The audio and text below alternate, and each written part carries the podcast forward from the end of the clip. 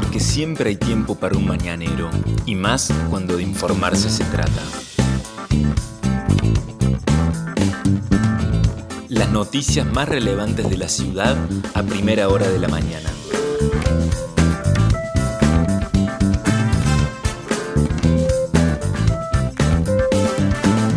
Hola, buenos días Río Cuarto. Soy la periodista Vanessa Lerner y este es El Mañanero, un podcast de otro punto digital en el que de lunes a viernes desde las 8 de la mañana te contamos cuáles son las principales noticias para que lo comiences bien informado.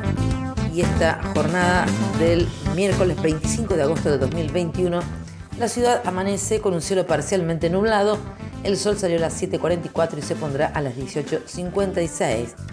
A primera hora la temperatura es de 5 grados 6 décimas con una sensación térmica de 4 grados. La humedad es del 47%.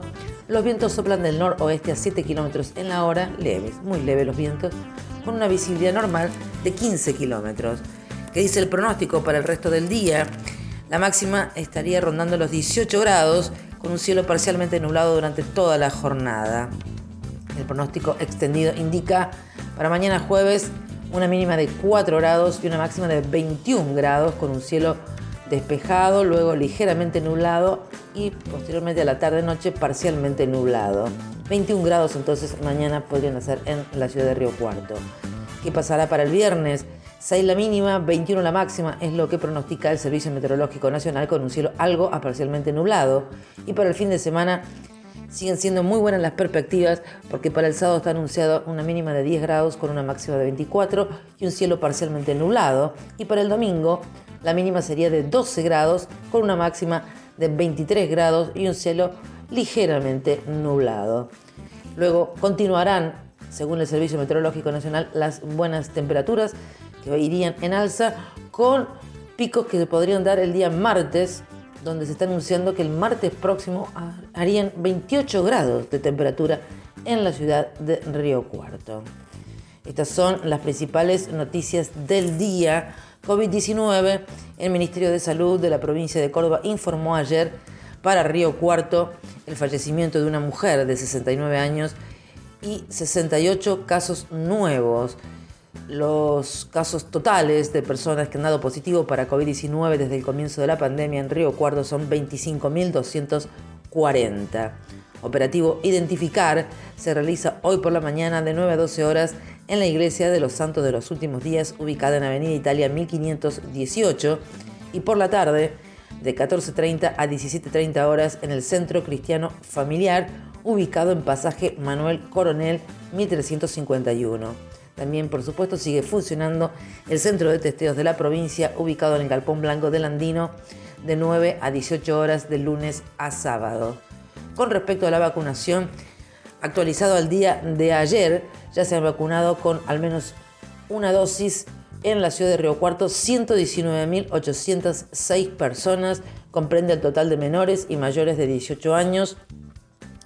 Y eh, lo que se ha informado es que continuará entonces con muy buen ritmo en la ciudad la colocación de las segundas dosis para aquellas personas que habían sido inoculadas con AstraZeneca y Sinopharm ya son 61.630 personas, 61.630 personas las que han completado su esquema de vacunación.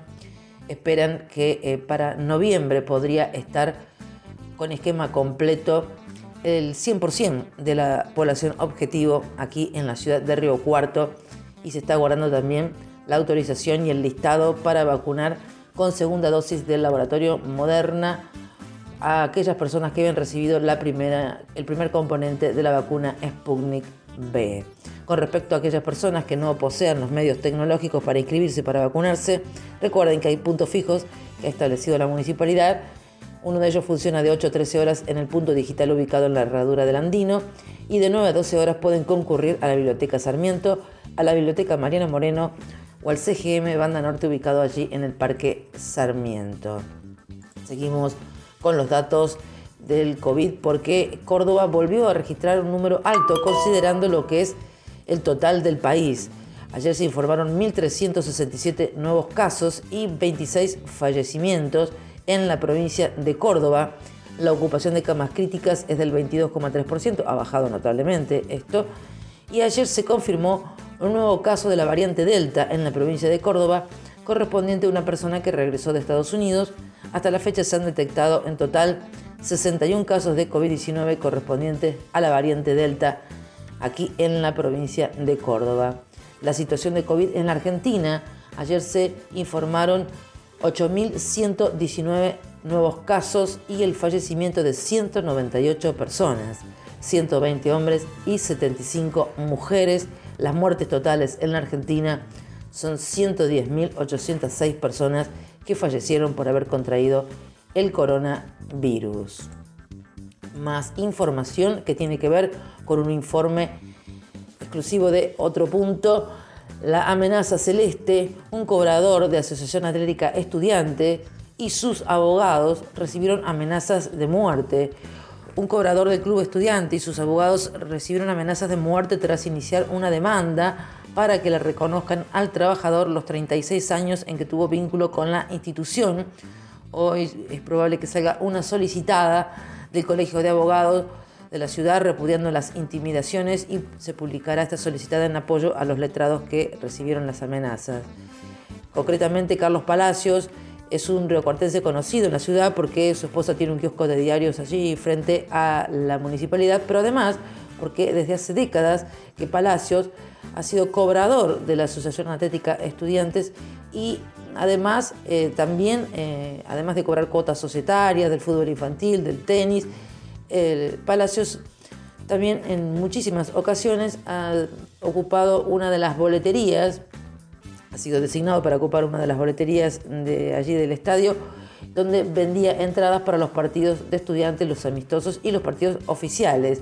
Sin embargo, en agosto del 2019, Palacios fue desplazado de ese trabajo por las actuales autoridades encabezadas por el presidente del club, Alicio Dagati, y a partir de allí comenzó a recibir todo tipo de amenazas con llamados telefónicos y graves intimidaciones donde eh, directamente le hacen amenazas de muerte.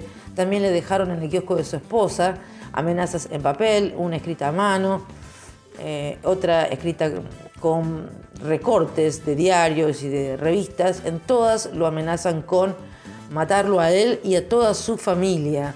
Pero esto no quedó ahí porque además sus dos abogados, Maximiliano Cotrona y Miguel Martínez Mangini, también han recibido llamados telefónicos intimidantes donde les eh, dicen que los van a matar a ellos y a su familia, que se dejen de joder con la demanda. Esos son los términos eh, que han utilizado, entre otras amenazas, para ir contra su integridad física y la de sus familiares. Y el último hecho intimidatorio ocurrió el domingo pasado, cuando Martínez Mangín estaba viendo televisión en su casa, recibió un llamado telefónico amenazante, fue a hacer la denuncia policial y previamente pasó por su estudio jurídico ubicado en el centro de la ciudad y allí observó que le habían pintado la fachada con la frase no jodas al Club Atlética Estudiantes. Estas amenazas todas fueron eh, denunciadas por los tres involucrados y investiga estas amenazas, estas denuncias, el fiscal de segundo turno Javier Di Santo. Más información que tiene que ver con el aumento que eh, han logrado los trabajadores municipales. El gremio, el sindicato de trabajadores municipales, cerró un aumento salarial del 28% para el segundo semestre en cuatro tramos desde agosto hasta febrero de 2022 y la incorporación al sueldo básico del 20% que corresponde a la primera mitad del año, pero que solo aplica para las categorías más bajas y para los contratados. Eh, para el, acuerdo que se firmó en la jornada de ayer, el gobierno municipal y el gremio fijaron un incremento entonces del 28% que será pagado, el 10% en agosto, el 5% en octubre, el 5% en diciembre y el 8% en febrero de 2022 que están lejos de los eh, reclamos que venían haciendo otras agrupaciones que se oponen al gremio que lidera Walter Carranza. Entre ellos está la agrupación Lista Azul, 27 de abril, que titula en sus redes sociales otro arreglo vergonzoso El arreglo anunciado por el secretario Walter Carranza ha sido desastroso para los trabajadores.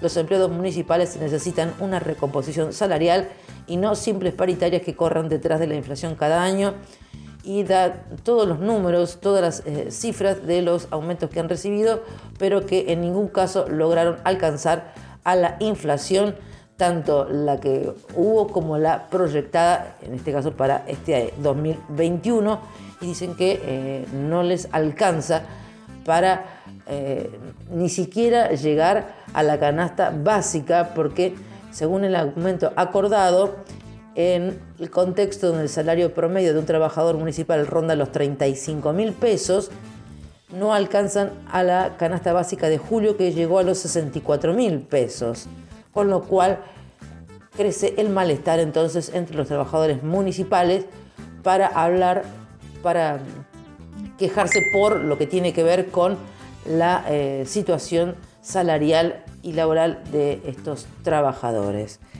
más información que tiene que ver con lo que va a pasar en la agenda política del día de hoy, que tiene que ver con eh, la llegada a Río Cuarto de candidatos de Juntos por el Cambio. Hoy va a llegar Gustavo Santos, el hombre elegido por Mauricio Macri, el expresidente había eh, elegido a Gustavo Santos para encabezar la lista que junto con Mario Negri están este, impulsando dentro de las cuatro opciones que tiene Juntos por el Cambio para estas pasos abiertas, simultáneas y obligatorias, las elecciones que se van a desarrollar el próximo mes de septiembre.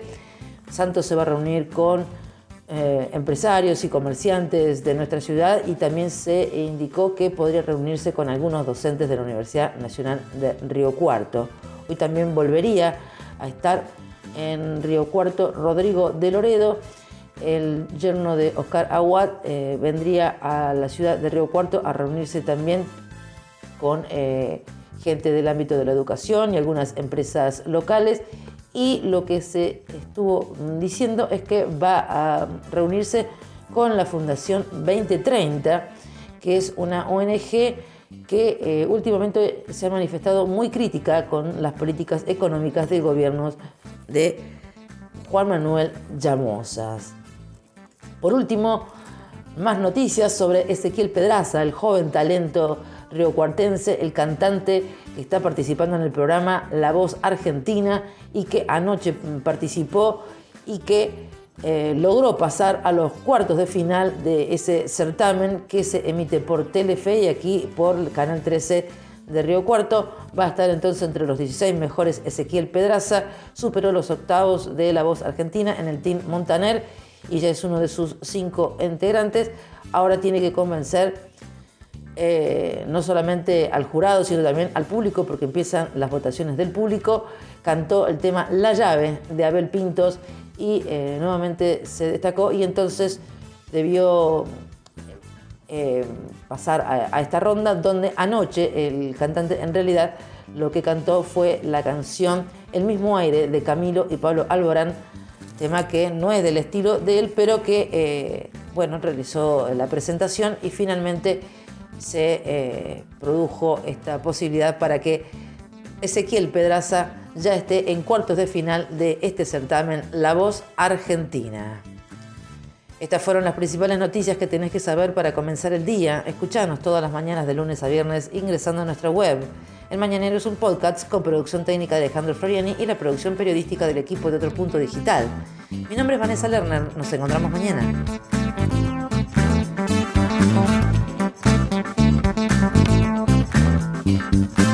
Esto fue El Mañanero, un podcast de Otro Punto con la producción periodística de Vanessa Lerner.